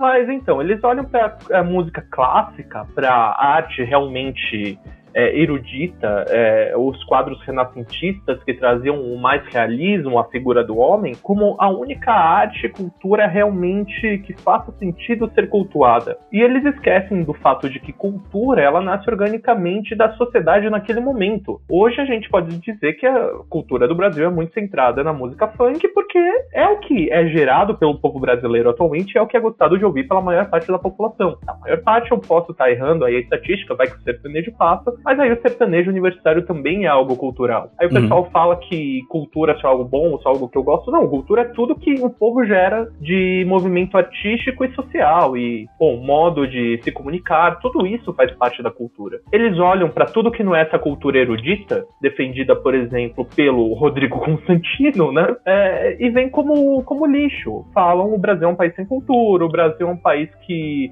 que não respeita a arte e tudo isso, quando eles não enxergam que eles não estão respeitando o que é a cultura de verdade do Brasil. Você pode não gostar, mas você não pode dizer que ela não existe porque é um nascimento orgânico da sociedade. É, mas e- e isso é porque, assim, né? Isso você tá usando uma definição, inclusive a de- definição, digamos assim, erudita, né? De cultura, né? Mas é, a cultura. A, a definição meio que foi usurpada para fins de posicionamento ideológico e de grupo, né? Sim, E sim. até posso dizer de classe, né? Sim, sim. É, e assim, a gente nem precisa ir pro lado político. É, para ficar até uma metáfora mais simples, eu tenho certeza que todo mundo aqui tem aquele tiozão mega roqueiro que acha que Uhum. só é cultura aquela música mega complexa e não sei o quê. E o cara acha que música complexa é, sei lá, Ramones, que na verdade tem três acordes. Uhum. Enfim, é, é o cara entender cultura só como aquilo que ele gosta e considera um trabalho exímio. E é isso, é replicado à classe, é replicado a grupos sociais, é replicado de diversas maneiras. E cria ódio a obras de arte. Meu, os caras meteram facada em quadro que vale milhões. Eu, eu não tô dizendo que o protesto de entrar no, no palácio seja assim, extremamente proibitivo. Ok, eu acho que invasão já é um pouco um ponto um pouco a mais, mas as rampas estão lá pra isso, pra chamar atenção, sobe, grita um pouco e depois vai pra casa. Entrou, não destrói as coisas. Mas entrar pra destruir, pelo menos leva pra casa, ou meu brother ajuda. Destruir é sacanagem. Você quer o quadro pra você, pega e leva embora. Agora o cara vai e mete facada. Aí não. É, se você É. quer alguma coisa que pegaram pra levar pra casa, o exemplar original da Constituição. Ah, era uma réplica e recuperaram. É, era uma cópia Recuperaram. exemplar. É uma cópia, tipo, mano, você bota uma, uma figura de verde e amarelo usando uma camisa da CBF, parado em cima da do que era pra ser um palanque, segurando uma cópia da Constituição. Cara, Cara, eu só, eu só consigo imaginar um maluco chegando lá pra policial, falando, doutor, não tem nada a ver com isso aí, eu tava só lá junto com o pessoal, manifestando, não quebrei nada, não roubei nada. Daí, tipo, o policial, tipo, pega a mochila dele, abre, tira a cópia da Constituição, olha pra cara dele, ele olha assim pro policial, bem, Tem. Não, e é aquela coisa, tipo, você tem é, a, a depredação de um patrimônio que você pensa, tipo, ele vai de, de extremos. Ele vai de uma coisa que é uma depredação claramente política, que são as pessoas que, mano, saquearam o escritório do Alexandre de Moraes, Uhum. roubaram a porta do escritório do maluco, levaram Isso. a cadeira dele, quebraram a toga. caneca do Corinthians. quebraram a caneca do Corinthians. É, quebraram a caneca do Corinthians. Pra uma manifestação que é claramente a- é só o anticultura, que é o que o Bruno falou, que é tipo, a pessoa não vê o valor num- de Cavalcante, ela vai dar uma facada naquilo. Ou o quê? Quatro ou cinco, não quantas facadas dá num quadro. Que era um mas- quadro bem grande, então dá pra dar bastante facada. Eles, eles gostam, né, de facada. Mas é, fica uma coisa de. Vira, é, é- é- é só vandalismo. Não tem motivação de intuito político, né? É, É, É- então. É isso que a gente comentou, Léo. É, deixa de ser um ato trapezista e passa a ser vandalismo. É Uhum. isso, foi um grande ato de vandalismo por pessoas que passaram anos e anos dizendo que manifestação com quebra-quebra coisa de vagabundo. É, e, e, assim, até olhando pelo, pela definição que a gente aprende em escola, assim, né, de, é, de protesto e tudo mais, assim, protesto tá ali pra você chamar atenção pra uma causa. Você tá Uhum. ali pra atrapalhar pra ser ouvido. Em momento algum, você quebrar coisas e apagar a cultura do Brasil ou, ou coisas assim, tipo, acabam se enquadrando nesse, nessa definição, né? E nem atrapalhar, atrapalharam. Os caras invadiram o. No domingo, pô. Num domingo, não tinha ninguém lá dentro. É, é, é. Cara, tipo, o- a- toda a intenção ali tava errada. Não tinha. Sim. Agora, uma coisa que eu acho complicado, que é o que a gente tem feito como mídia, como o país, tudo, é classificar isso como aí o trapezismo todo e é colocar essas pessoas como se fossem criminosos da pior espécie.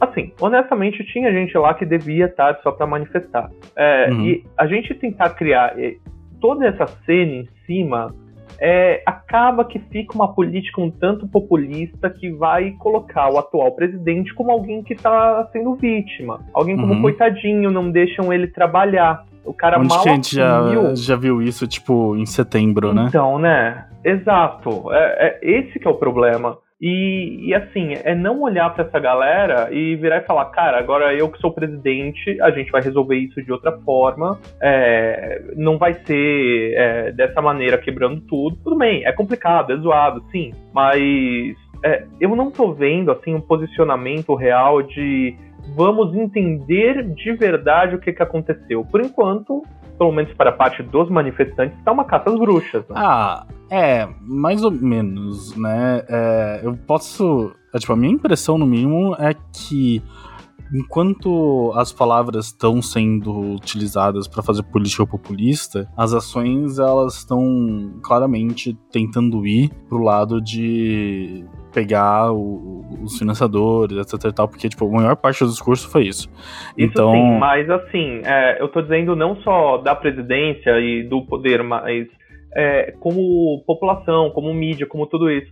É, por exemplo, tem uma página no Instagram, que eu não vou dar aqui o arroba, mas que foi criada para é, apontar literalmente o rosto de quem é a pessoa e o nome da pessoa, sem investigação alguma. E, e, isso é o tipo de coisa que é extremamente complicada. Beleza, tem a foto lá do cara quebrando os negócios? Ok, esse cara tem aí um, um flagrante. Mas será que no meio dessas pessoas que estão sendo publicadas cada dia mais e sendo identificadas cada dia mais, não estava o cara que estava eh, fazendo seu direito de cidadão? E assim, você tem a liberdade para ser um cidadão idiota. Eu não, tô concordando com o cara manifestando em prol da invalidação das eleições mas ele tem o direito de fazer isso, assim como a gente teve o direito de manifestar por tantas coisas nos últimos quatro anos. Então, o cara é. que tava lá só no meio da manifestação, ser colocado publicamente assim no Instagram, com o rosto dele estampado junto com o nome, e quando se tem mais informações, as próprias pessoas comentam de onde é o cara, ou trabalha com o quê, isso é completamente perigoso. Porque às vezes a pessoa estava lá realmente protestando, ela não participou de quebra-quebra nenhum, ela está sendo exposta como uma pessoa trapezista. Não é nem como vândalo, entende essa diferença? Assim, é, se a gente pega outros casos, a gente tem o 9-11, a gente tem aquele que foi no metrô de Londres, a gente tem aquele que foi na boate em Paris. A gente tem casos que são realmente específicos que mostram o quão violento esse tipo de ato pode chegar, o quão destrutivo esse tipo de ato pode chegar. Quando você coloca uhum. um manifestante nesse mesmo patamar e aí sim, o nosso presidente ele não vira e fala, galera, isso aí tá zoado, é complicado, porque você acaba, por omissão, validando esse tipo de caças bruxas. Uhum. É, você, você, por omissão, incentiva o estado de polícia. Exato. Uhum. Exatamente. E, e, isso é extremamente perigoso. É, e, e eu tenho muito uma filosofia que, assim, você pode ser a favor de qualquer candidato ao longo das eleições. Se ele se elege, você automaticamente tem que tomar um ololô e virar oposição dele. Uhum. Principalmente se você votou no cara. Você exato, tem que ser o que mais vai cobrar, o que mais vai apontar o dedo, o que mais vai falar, ó, oh, você tá fazendo caca aí. Isso aí não tá certo. E assim, o, esse, é, as fotos dele olhando triste a destruição no Planalto, é, de, de, ter toda essa movimentação popular é, irrestrita para encontrar quem foram essas pessoas, mesmo sem julgamento, mesmo sem a comprovação da culpa daquele indivíduo em específico, isso é uma coisa que a gente não deveria estar tá fazendo. A gente deveria muito ao contrário, estar tá repudiando. Porque uhum. isso é o que o, o, último governo faria. Exato, exato. É, é aquela coisa em que você, você falou que é uma página de Instagram, é isso? Isso, isso. É, aquela coisa. Você toma uma política de estado de polícia é, a favor de like. É, é, só pior ainda por cima. Não, e assim, esse estado de polícia colocado pela população,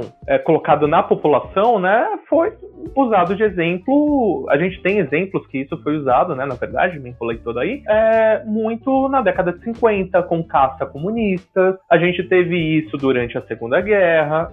Então, a gente teve não é isso durante o, o, próprio governo Bolsonaro, né, com aquela documento lá dos Antifa. Exato, exato. E, e isso não é um trabalho que tem que ser feito pela população, muito pelo contrário, isso tem que ser uhum. feito pelas instituições, afinal a nossa democracia funciona embasada em instituições é, e não um total poder popular. A gente não é uma grande assembleia de condomínio. Uhum. Então, é, a Por gente mais que pareça.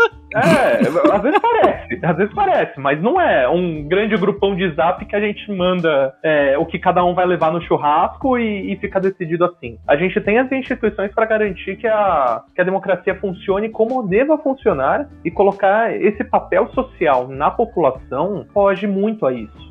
Uhum. E, e enfraquece muito as instituições que já estão muito calejadas de tanto apanhar nos últimos quatro anos. Uhum. Então, é, devia vir um de, assim, uma política top-down, né? Vir ali da presidência, dos ministérios, dos três poderes, dizendo que esse tipo de coisa é proibida. Porque Uhum. imagina outro caso. A gente tem diversos casos na história aí do Brasil de pessoas que foram falsamente acusadas de crimes e foram linchadas e mortas na rua. A Sim. gente teve isso com pessoas que foram falsamente acusadas de pedofilia.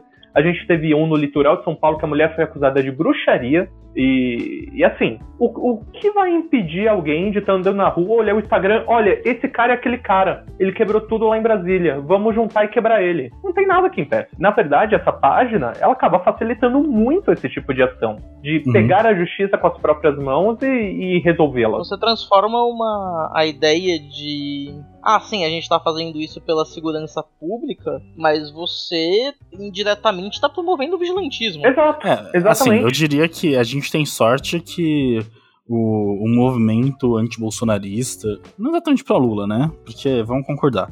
É, mas o movimento antibolsonarista tem um viés menos violento do que podia ter do que o movimento bolsonarista, exatamente por, por conta da, de uma reação ao viés violento do movimento bolsonarista. Então, será? Eu acho que sim. Nos últimos anos, a cultura do cancelamento ela explodiu. E por mais que Uhum. seja uma violência virtual, ela também atinge as pessoas de maneira monetária, porque ela perde contratos, ela perde alcance de publis, enfim, e ela acaba ficando problemática com isso. E, e muitas vezes Não, com certeza. é realmente só pra apontar e falar: ó, você errou ali, ali você estava errado, ó, ó como é uma pessoa escrota, você errou ali. É, né? A, gente- a Não. gente já falou bastante de cultura do cancelamento, inclusive aqui no Dropzilla, de como isso é perigosíssimo, assim. É, quando você pensa em cultura do cancelamento, cara, longe de mim é, defender a Jovem Pan. Se vocês virarem pra mim e falar que a, a- Jovem Pan pode ir à falência, eu vou estar soltando fogos.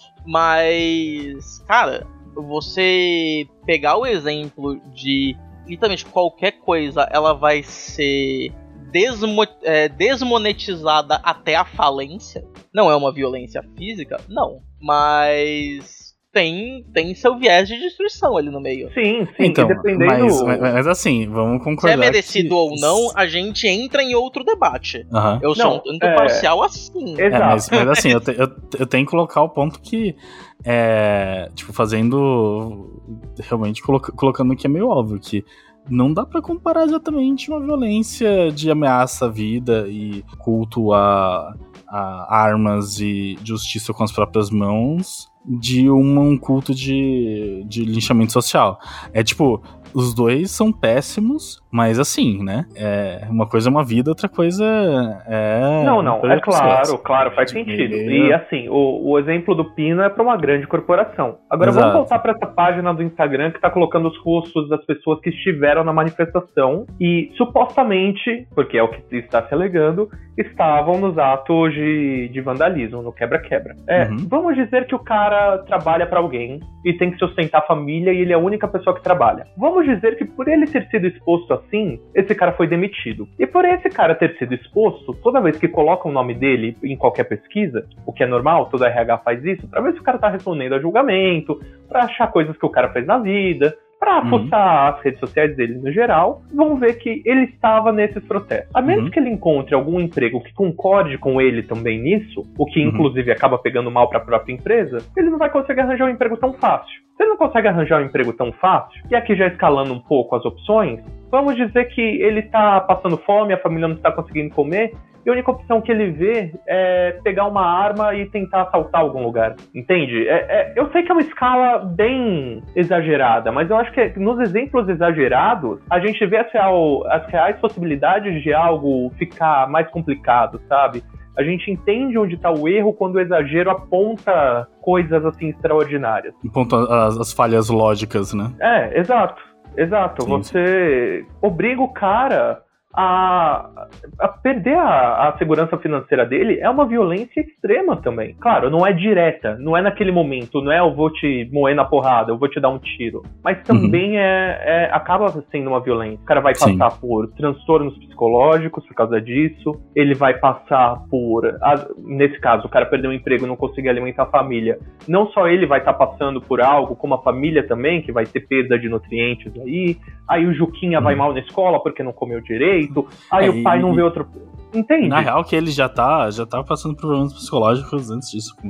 Exato. Isso só alastra, isso só piora. É. Então, é, é, criar essa, essa situação é, é, extremamente complicado, quando, principalmente quando no Brasil você é inocente até se provar o, o contrário. Você não pode apontar pro cara e falar: olha lá, ó, tava no meio, deve, deve ser o cara que meteu a facada. Não, não é isso. Um juiz tem que vir bater o martelinho dele e, e, falar que o cara é culpado ou não. E ainda assim ele pode tentar é, pedir a avaliação de um colegiado de juízes e tudo o processo uhum. que a gente entende aí também. Então, isso de tentar fazer esse policiamento com as próprias mãos, por mais que não seja uma violência direta, é também uma violência complicada. E assim, Léo, eu hum. não sei de casos em que apoiad... não apoiadores do Bolsonaro partiram para violência direta contra apoiadores de Bolsonaro, mas eu não duvido que isso aconteça em algum momento. Online você vê o tipo de comentário de, de apoiadores de outros candidatos que são extremamente violentos, que fazem ameaça de morte sim.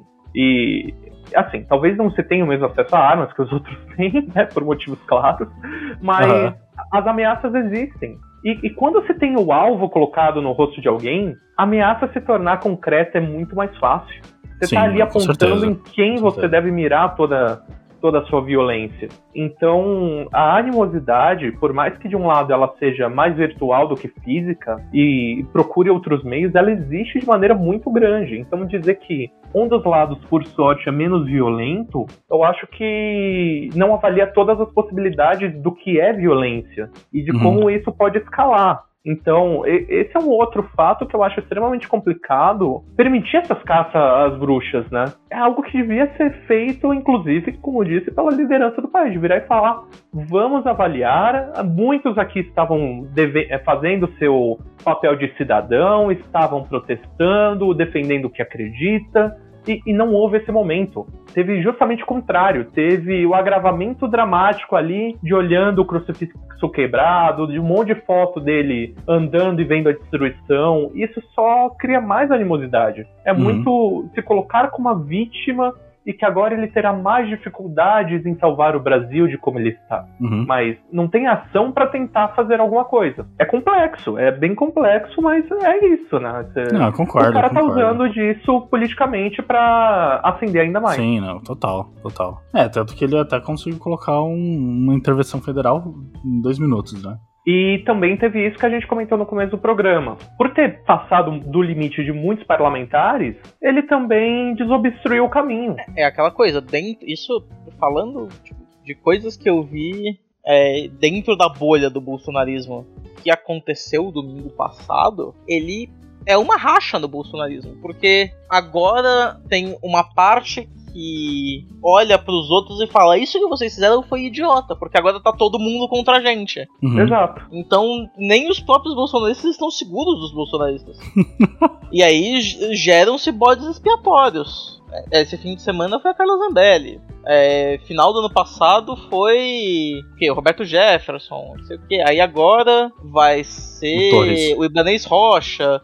O Torres é um caso muito mais à parte porque ele não tem como ser bode expiatório. Porque ele é alguém que, bom, ele tem muita informação. Uhum. Então não podem jogar ele ao relento, porque se, porque se ele afundar, ele vai levar a gente com ele. e assim, dado que, é, né, ele tava lá mancomunado com Braga Neto, com outras assim, múmias da, da ditadura militar que ainda não foram enterradas. Não vai ser ele, né? É, é não, tipo, de fato, de fato, faz sentido. Tem, é, os caras têm que fazer algo para tentar se entender até dentro do próprio bolsonarismo, porque o que aconteceu agora é o bolsonarismo se consolidou como um movimento extremista. Eles perderam o apoio que eles tinham de, né, todo mundo. Quando você pensa que, ah, não, mas é, a ideia de uma frente unida da direita é uma coisa inspirada num partido republicano. Cara, primeiro que o partido republicano não é uma frente unida, longe de ser uma frente unida. E segundo, que agora essa ilusão foi quebrada de vez.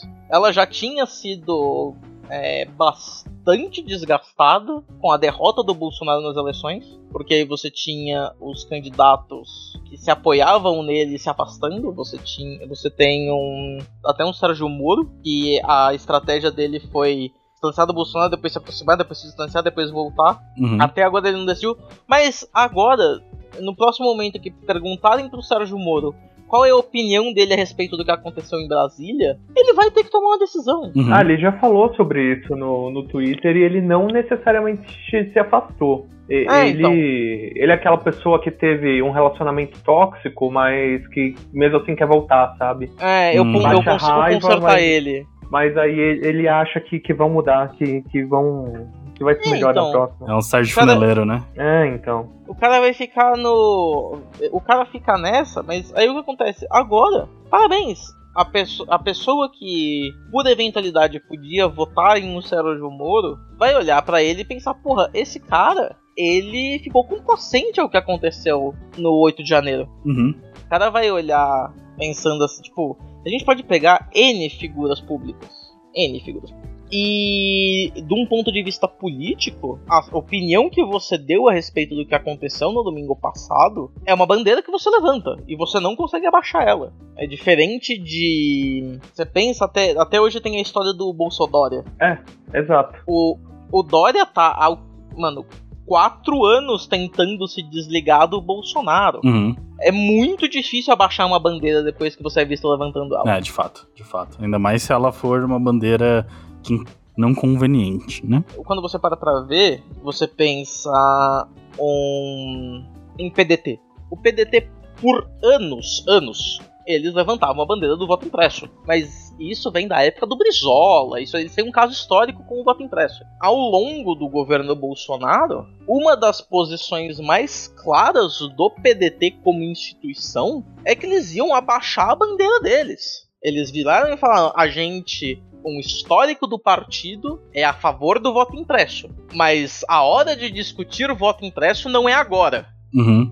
Que ali foi um momento em que, tipo, o partido inteiro teve que se mobilizar para conseguir justificar uma bandeira que na hora da controvérsia. Sim, sim. É, porque outros, é, outros significados estavam sendo aplicados a ela no contexto, né? É Mas história. o que, que você vai fazer agora quando, tipo, é, nas próximas eleições, seja é, as eleições federais ou estaduais que vão acontecer em 2024, eu não. Em São Paulo talvez não seja tão dramático. Cara, as eleições em Brasília em 2024 vão ser absolutamente insanas.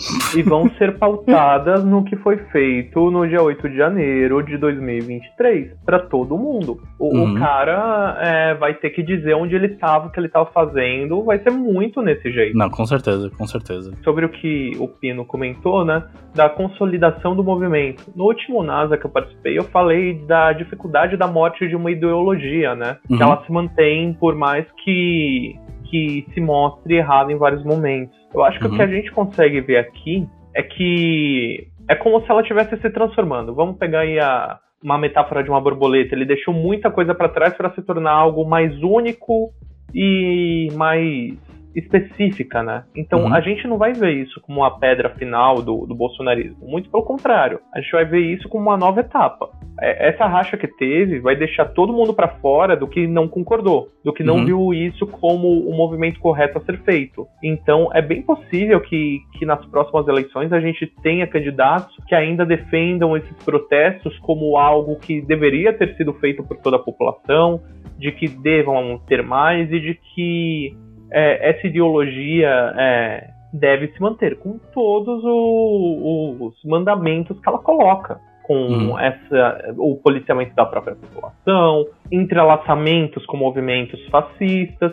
Então tudo isso vai se manter. Só que agora, muita gente viu que o que eles estão oferecendo não, não, não cabe para eles. Mas por outro lado, com certeza, isso aí eu bato o pé, com certeza vai despertar o interesse de pessoas que que achava um movimento covarde, por exemplo, ou algo do Uhum. tipo. Então, certeza que, que vai ter uma nova fase aí. Vai ter, sei lá, temporada temporada com novos episódios e, e personagens novos. O inimigo agora é outro, né? Spin-off. É, o spin-off, exato. Pra gente dar uma certa conclusão, a gente começou essa discussão toda com a comparação Estados Unidos-Brasil. Se vocês pegarem pra acompanhar as eleições que estão acontecendo nos Estados Unidos, tipo, agora, tipo, do ano passado pra cá, é uma das maiores bandeiras que tá sendo defendida dentro do Partido Republicano que as eleições que tiraram o Trump foram uma farsa. Uhum. Isso até hoje é, um, é, é uma bandeira política que é defendida. E são pessoas que, tipo. Porra, eu não vou lembrar o nome do cara agora, mas a campanha. O, a propaganda dele envolve ele é, andando por aí com um M16. é, Ah, Estados falando, Unidos. falando de como a eleição foi roubada. E no fundo da, da, no fundo da lugar onde ele tá, tem uma lata de lixo escrito urna. E o negócio dele termina com. é, e é isso que eu, como candidato, vou fazer. E ele atira na lata de lixo. E a lata de lixo, tipo, tem um corte na filmagem. Em que o cara claramente tá, tipo, uns 2 centímetros pro lado. E a lata de lixo explodindo. Magnífico. Tem alguma águia no na propaganda? Cara, é, é- é suco de América aquilo ali. Depois eu vou caçar esse negócio e aí eu jogo aí. Não, não. Pra mim só melhora muito se terminar com dirigido por Michael Bay. Exato. Não, é- é- é- ele, termina, ele termina com uma ameaça, que é tipo. É, é Joe Biden, é isso que você vai encontrar por aqui. Americanos de verdade. Uau. Então, aí pra concluir a comparação, eu não duvido que agora surjam pessoas se dizendo brasileiros de verdade e com um pouco mais de coragem pra fazer o que foi tentado fazer antes do Natal com a bomba no caminhão tanque. É, então, que é- daí é. eu acredito que seja possível que a gente veja uma onda de tentativas desse tipo de, de, de crime. É, é, Uhum. eu, eu acredito que possa acontecer sim. Posso estar exagerando e com medo? Posso, mas talvez aconteça. Então, tipo, a gente tá. É, deixa, deixa eu fazer uma, uma síntese disso. A gente tá no pior cenário possível, né? Porque o, o governo atual tá focando naquilo que é mais visual e é melhor pra campanha populista. E os opositores estão focando naquilo que o governo atual deveria estar focando. E que, na verdade, eles estão. é, ele- eles devem abraçar. A gente imagina, né? Que eles venham abraçar isso com uma bandeira extremista. Tinha como ser pior? Ah, tinha, sempre tem. Mas é, é que é aquela Ah, tá. coisa. A, Ah, a gente tem, ainda não tá. A gente ainda não tá, tipo, na. Sei lá, pior realidade. A gente talvez esteja na realidade mais estúpida. É, é, é possível, é bem possível. É, pergunta rápida. Qual que vai ser o Eu Avisei de Vocês do próximo episódio? Eu, eu escutei em direta, tá, Léo? É. Previsões. previsões. Previsões. Eu tenho. eh, No último episódio eu falei que o que ia decidir o rumo do bolsonarismo como um movimento ia ser a prisão ou não do Bolsonaro. E aqui eu vou já deixar. Isso é uma previsão, é uma previsão ousada, mas é que se o Bolsonaro não for preso, ele vai se consolidar como párea, porque a partir de, ele já teve cidadanias negadas em outros países desde o que aconteceu no dia 8. Então, independente do que acontecer, se ele for tentar é, ser usado como rosto de um movimento de extrema direita no Brasil, ele vai consolidar o Brasil como um par internacional. Tá, mas até aí, Ele tentou muito, mas a gente ainda tinha alguns amigos. o que você acha que vai acontecer nos próximos meses, sabe? Os próximos meses, Isso. o que vai acontecer nos próximos meses é, é justamente isso. É se a gente vai, é, a gente vai ter o, a aproximação do momento de tipo se o Bolsonaro vai ser ou não preso. Isso vai ser decidido, se não é, nos próximos meses até o final desse ano. Você acha que vai ser ou não vai ser? Ah, honestamente, eu acho que vai. E você, Bruno? Eu acho que não. Eu acho que não. Eu acho que justamente o que vai consolidar ele como alguém que não tem mais relevância é a não prisão. É, Hum, vai ser justo. tipo, não, não, né, é, fez tudo isso aí. Ah, e aí vão prender? Não, porque prender vai. O cara ainda consegue puxar um Mandela como, como discurso. Então. Hum, justo. Não, é, é, é. O, possivelmente vão falar, beleza, culpado de tudo isso, paga umas multas e matam prisão domiciliar. E aí ele vai falar, é só isso? É, é só isso aí. E, e não vai ter apelo. É, ele só, ele só seria preso se na época do julgamento ele tivesse ainda algum peso midiático. É, exato. Uhum. Porque E se bom- eles não. É, se ele não tiver, eles não vão prender ele pra não dar peso midiático a ele. É um, é um bom. É um bom raciocínio. É, e, mas a minha previsão é, sobre os próximos capítulos, eu acho que a quebra dos sigilos ainda vai dar pra gente muito pano pra manga pra coisas interessantes, hein? É, eu não sei exatamente Uhum. o que, mas eu tenho certeza que no meio vai ter uma parada mega ridícula que vai desestabilizar o movimento. Eu chuto que vai ser ver que ele se vacinou. Hum, sim. Uhum. Uhum. Nossa, Eu sim, acho que, sim. que se rolar isso, ele vai, muita gente vai ficar tipo, sério, na moral, e, e vai largar de mão. Eu, eu chuto isso, mas é, Ah, mas eu acho que. Ah, então, daí, daí assim, eu já tenho uns pensamentos um pouco diferentes.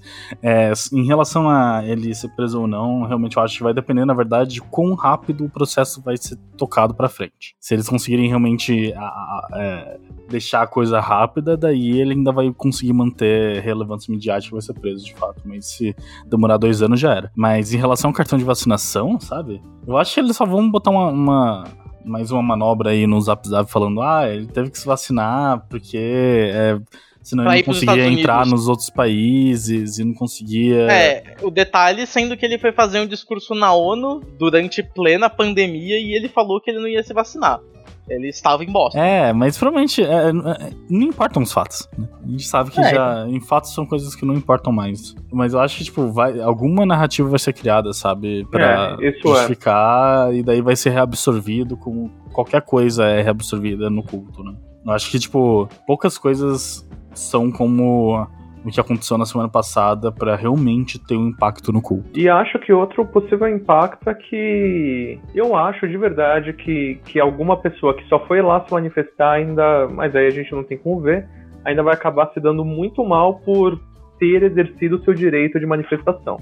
Ah, E com isso certeza. eu considero complicado. É, a gente vai ter. É Infelizmente vai ser tipo um caso isolado, mas que vai acontecer mais de uma vez, né? Uhum. Exato. De É. alguém que foi é, exercer um direito de manifestação, foi agrupado com vândalos por conta de um sistema. Um problema de informação, você não tem É, como. não, é, é um siste- é, um, Você- é um sistema de vigilantismo. Não tem. Não tem um outro jeito de colocar, senão o, o que tá acontecendo é um sistema de vigilantismo. A gente tem que ficar de olho, porque. A gente não. A gente não tem nada a ver com isso. A gente, Exatamente. a gente tem que ficar de olho porque a gente quer, a gente quer conversar sobre isso nos próximos episódios. Mas é, é que é. aquela coisa, é, violência é ciclo, né? A gente, é, enquanto, tipo, ok, essa pessoa é, é o que a gente volta, os diferentes tipos de violência. Uhum. Mas é a pessoa que, por conta desse vigilantismo vigente que a gente tá é, vendo agora, a gente vai ter. Eu espero que não, mas eu sei que a gente vai ter pessoas que, cara, foram pegas no fogo cruzado e vão sofrer muito mais do que gente que tava lá com o propósito de esfaquear um quadro. Ah, claro, porque se tem uma coisa que acontece nesse mundo é que a pessoa que tem que menos se fuder é a que mais fode. Isso é, isso é fato. Só para critério de registro, atualmente a página tem 1.1, a que eu conheço, né?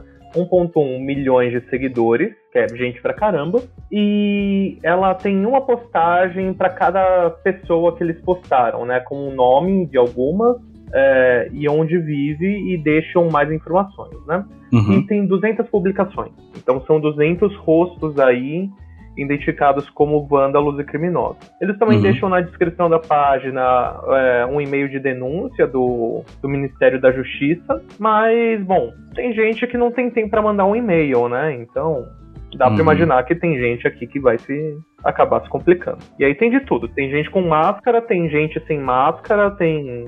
Então é, é isso.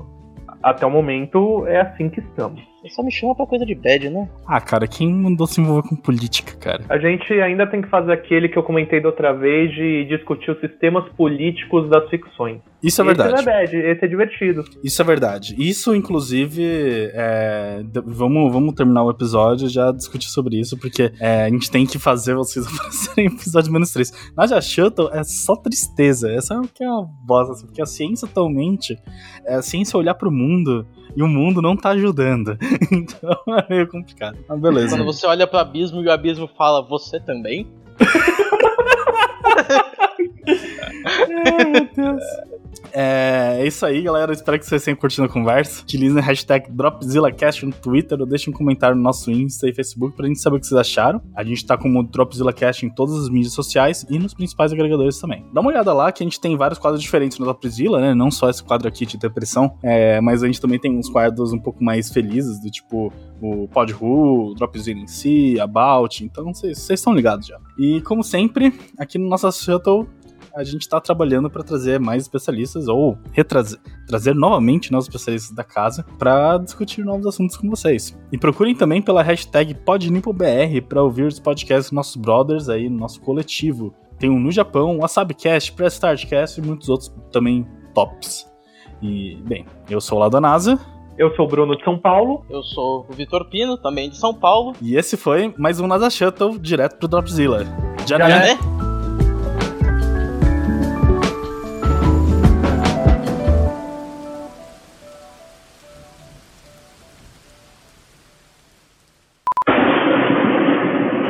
Cacete! Obrigado É. pelo drama.